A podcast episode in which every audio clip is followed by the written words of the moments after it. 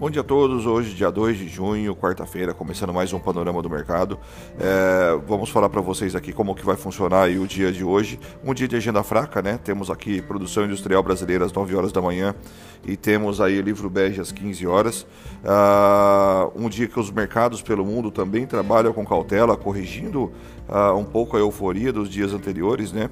A gente viu a Europa trabalhando em forte alta, ah, por aqui também bateu é, recorde na sexta, recorde na segunda, recorde ontem.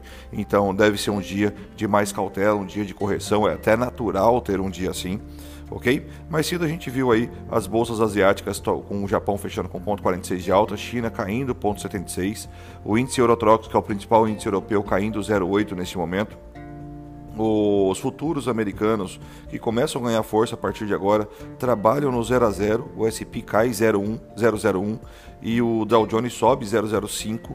Então, dia de bastante calmaria a princípio, tá? A gente vê o petróleo subindo mais um dia, é, o WTI subindo 0,99, o Brent subindo 1,14, sendo cotado acima de 71 dólares no dia de hoje.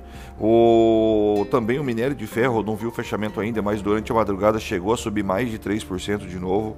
Isso deve puxar as ações é, por aqui.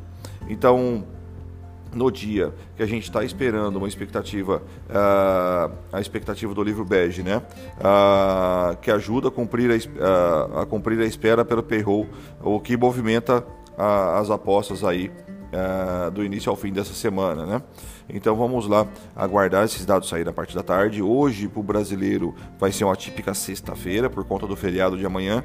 Então vamos esperar o mercado mostrar para a gente o que é para ser feito e não a gente querer mostrar para o mercado. Valeu, até mais, bons negócios.